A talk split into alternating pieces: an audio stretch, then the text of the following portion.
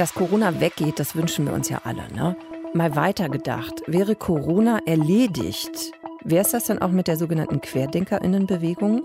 Nee, wäre es nicht. Die wären dann immer noch da, nur mit anderen Themen. Mehr dazu jetzt. Deutschlandfunk Nova. Kurz und heute mit Sonja Meschkat. Ein Gedankenexperiment. Mal angenommen, irgendwann ist Corona im Griff. So weit und so gut im Griff, dass wir unser Leben wieder ohne Einschränkungen leben können. Wenn die Pandemie und alles, was damit zu tun hat, nicht mehr so dominant ist als Thema. Was wird dann eigentlich aus der sogenannten Querdenkerbewegung? Denn genau die ist ja eben hervorgegangen als Protestbewegung gegen die Corona-Maßnahmen der Bundesregierung. Würde das den selbsternannten QuerdenkerInnen nicht die Grundlage für ihre Kritik entziehen oder würde sie weiter ein ja, wichtiger Bestandteil bleiben, eben für einen gewissen Teil der Bevölkerung? Ich habe dazu gesprochen mit Pia Lamberti. Sie ist Sozialpsychologin. Frau Lamberti, heißt Ende der Pandemie auch Ende der Querdenkerinnenbewegung?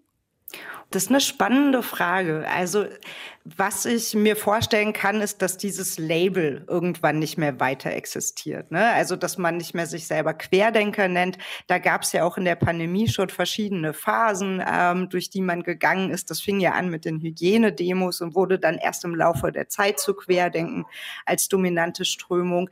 Die Netzwerke, die sich da geschaffen haben, die, glaube ich, bleiben aber bestehen. Und die können eben immer wieder reaktiviert werden, sobald eben gesellschaftliche Themen aufkommen kommen, gegen die mobilisiert werden kann. Das heißt, es könnte irgendwann dann auch ein ganz anderes Thema werden für diese Netzwerke. Es müsste dann eben nicht mehr zwangsläufig Corona sein.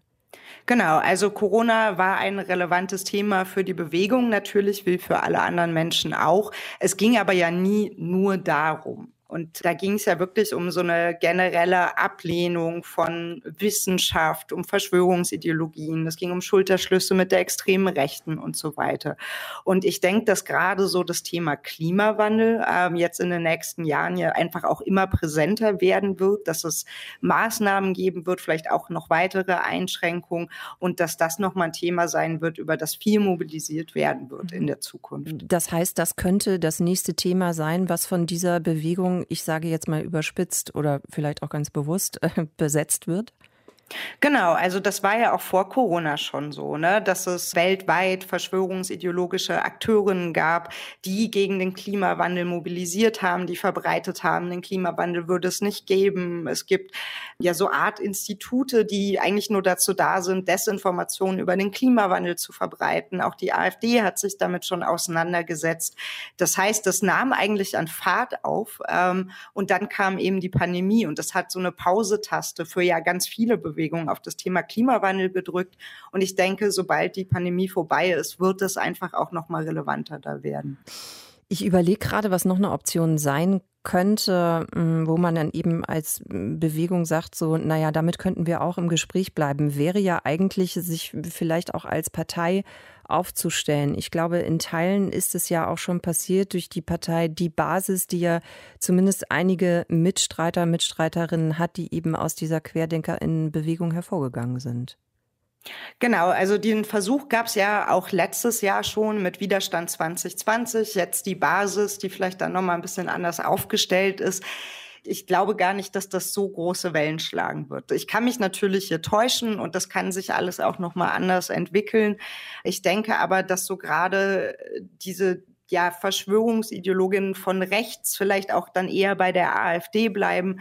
Wir haben ja auch einfach das Phänomen, dass viele Verschwörungsideologen nicht Wähler sind und ob die sich dann so mobilisieren lassen und ob man da wirklich auf so ein großes Wählerpotenzial schaut. Ich bin da eher pessimistisch für die Partei, die Basis. Mhm. Wäre es nicht vielleicht auch eher im Sinne dieser Bewegung, wenn man sich gar nicht mal so zentral organisiert, sage ich jetzt mal, wie über eine Partei, sondern das eher dezentral lässt, über Netzwerke zu arbeiten, um eben dann auch zum Beispiel sich gut über Social Media und so weiter vernetzen zu können? Das würde doch im Sinne der Bewegung eigentlich schon reichen. Damit erreicht man doch auch schon wahnsinnig viele Leute. Genau, also man muss halt natürlich gucken, über wen spricht man hier. Ne? Also wenn jemand wirklich an Verschwörungserzählungen glaubt und eine ganz ausgeprägte Verschwörungsideologie hat und glaubt, die Regierung möchte alle vergiften und so weiter, dann glaubt man in der Regel auch nicht mehr an demokratische Verhältnisse und an Wahlen und versucht eh außerhalb dieses Systems zu agieren und versucht vielleicht einen Systemsturz oder eine Revolution anzuzetteln. Und das funktioniert ja dann eher außerhalb einer parlamentarischen demokratischen Demokratie, also Vermutlich funktioniert es nicht oder hoffentlich funktioniert mhm. es nicht. Aber der Ansatz ist dann eben, Menschen auf die Straße zu bringen, dezentral das zu organisieren. Und das ist ja genau das, was jetzt auch versucht wird. Also weniger über Parteipolitik als außerhalb zu agieren. Wie sich die Querdenkerinnenbewegung für die Zukunft aufstellt oder aufstellen könnte, wir haben darüber gesprochen mit Pia Lamberti, die ist Sozialpsychologin an der Uni Mainz. Dankeschön. Gerne doch. Deutschlandfunk Nova. Kurz und heute.